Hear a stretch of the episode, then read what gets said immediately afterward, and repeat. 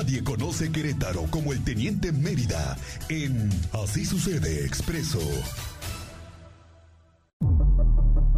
Dos de la tarde con 12 minutos, el espacio del Teniente Mérida con toda, con toda la información, obviamente con lo, como lo que platicábamos al inicio de este espacio informativo, con el lamentable deceso de un pequeño estudiante de primaria aquí en el Marqués. El Teniente Mérida nos tiene todos los detalles. ¿Cómo estás, mi estimado? Buenas tardes. Juan José, muy buena tarde. Carmencita, muy buena tarde. Buena tarde a nuestra audiencia. Pues ya usted estará más o menos informado de lo que ha sucedido con este trágico suceso en al interior del plantel Miguel Hidalgo en la comunidad de Isidro Miranda, municipio del Marqués. Los testimonios recabados de los padres de familia que ahí estuvimos tratando de averiguar qué es lo que había sucedido, hasta que posterior se da el posicionamiento de la UCEBEC. Vamos a escuchar primero uno de los testimonios, le vamos a ir dando parte para que usted esté enterado de lo que refieren los padres de familia y lo que refiere la autoridad. Nada más sé que un niño le disparó mi niño va en quinto y fue en sexto donde sucedieron las cosas. Nos llamaron por el grupo que viniéramos por los niños porque había sucedido un accidente y llegando aquí me di cuenta que habían matado a un niño. Pues fue temprano, como que 10 de la mañana. Como a 10 de la mañana, que Protección Civil estaba diciendo que desalojaran la, la escuela. No nos dijeron nada, hasta que llegamos nos dimos cuenta, pero por los demás personas.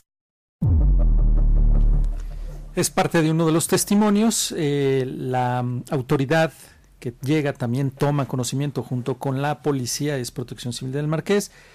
Se le pide a los padres de familia a través de los distintos grupos de WhatsApp de, de la escuela que acudan por sus hijos porque estaba en proceso un incidente y tenían que ir a recoger a sus hijos.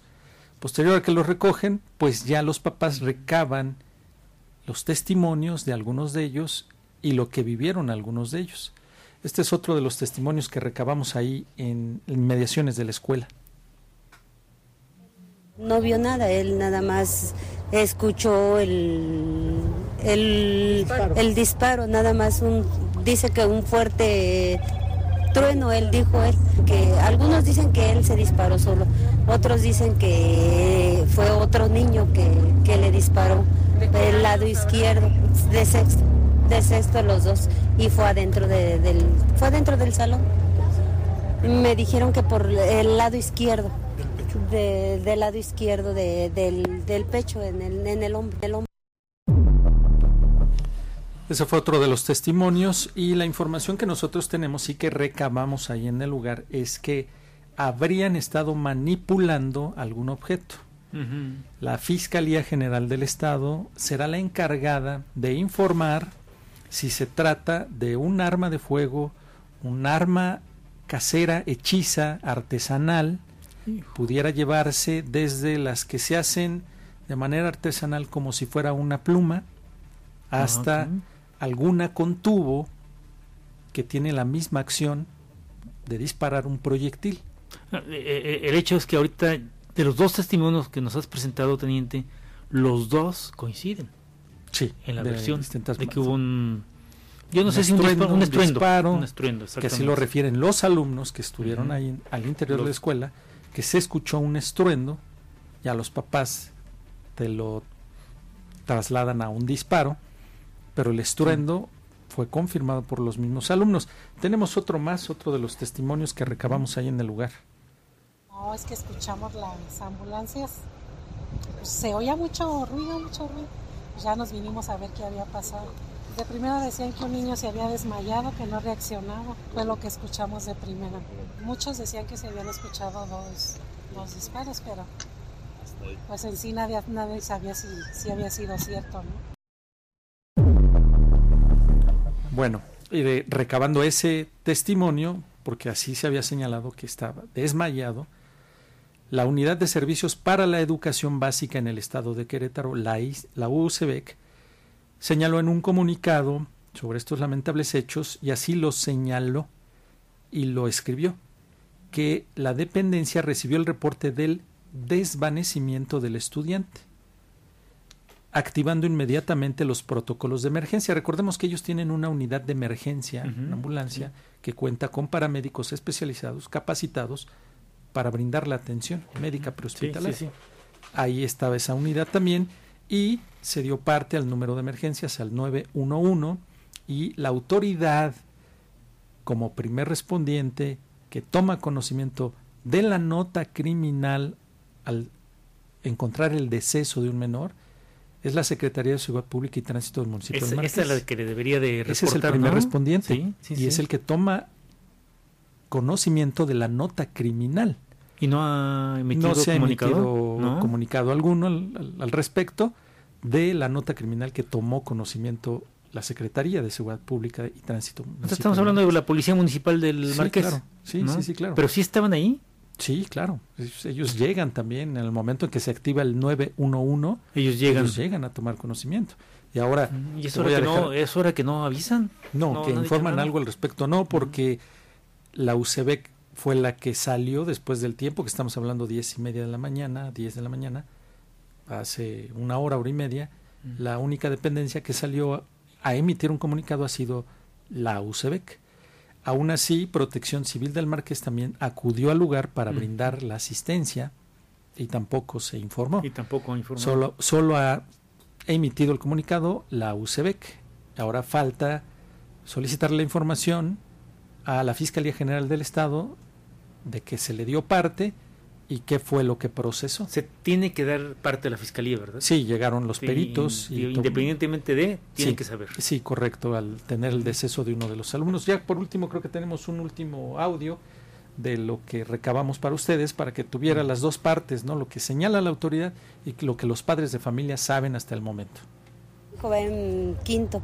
Él no vio nada, él nada más escuchó el, el, el disparo, nada más un, dice que un fuerte trueno, él dijo él. Pues hasta ahorita yo voy llegando aquí, no, no, no he sabido nada, no, nada más nos dicen que, algunos dicen que él se disparó solo, otros dicen que fue otro niño que, que le disparó del lado izquierdo, de sexto de sexto los dos y fue adentro de- del fue adentro del salón me dijeron que por el lado izquierdo de- del lado izquierdo de- del, del pecho en el, en el hombro Yo pienso que hay mucha responsabilidad y que la responsabilidad viene desde casa.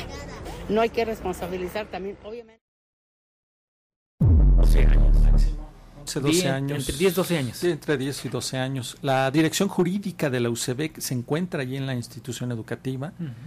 Esto para colaborar en la investigación y cooperar en todo lo necesario, como lo explicábamos, con la Fiscalía General del Estado, organismo encargado de determinar las responsabilidades en este incidente. Se nos señaló que estaban al interior del salón de clases y que estaba presente la maestra. Sí, y la maestra, ahorita se lo estaba pensando, tiene que declarar. Sí, claro. Y los, Pero- alguno de los muchachos. Quiero también ahí tocar un tema, eh, si se trataba o se puede confirmar que se trató de un artefacto con proyectil o un arma de fuego en su defecto, también corren peligro los docentes. No, pues claro.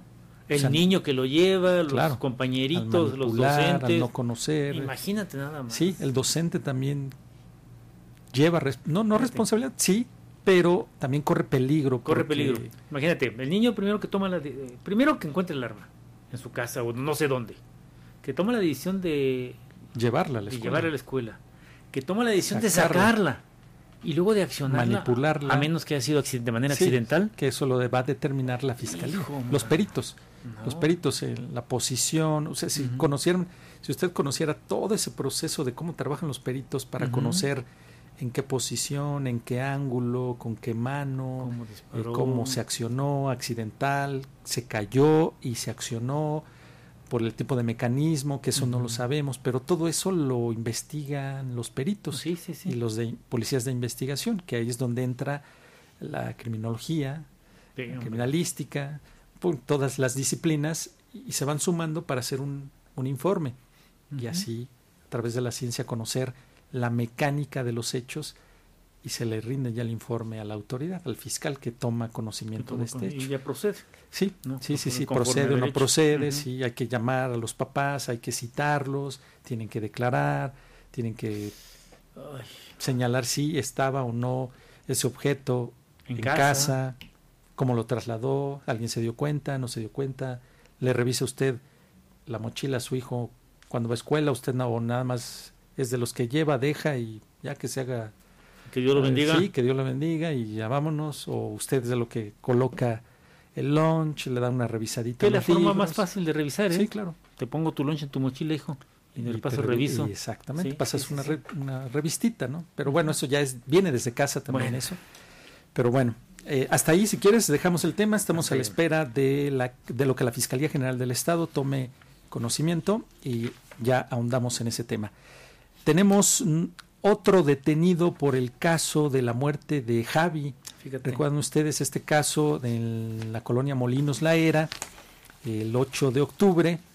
Estos sujetos se les imputa el delito de homicidio y robo calificado y robo calificado en grado de tentativa. Para el 16 de octubre ya teníamos un detenido y desde el día de los hechos la Fiscalía comenzó con las investi- investigaciones exhaus- exhaustivas para esclarecer el hecho. Se realizó un cateo en la colonia San Francisquito, se localizaron indicios, se pudo identificar al detenido, se solicitó la orden de aprehensión y se cumplimentó. Bueno, pues ahora tenemos ya otro sujeto Mm, detenido. Mira. Este sujeto, el segundo detenido por el caso de Javi, fue detenido en la colonia Bolaños. Ahí la policía estatal logra ubicar a este sujeto que al notar la presencia policial, solito se delató, Solito, ¿eh? se echó a correr, comenzó una breve persecución, arroja al suelo un objeto, la policía logra primero detenerlo, capturarlo, y posterior regresar y recabar ese indicio que arrojó. Bueno, pues te digo que se trataba de aparente metanfetamina. Ay, Angelito. Y ya cuando le checan los datos en el sistema Plataforma México con el que cuenta la policía, pues tenía la orden de aprehensión vigente por homicidio y robo calificado aquí en Querétaro.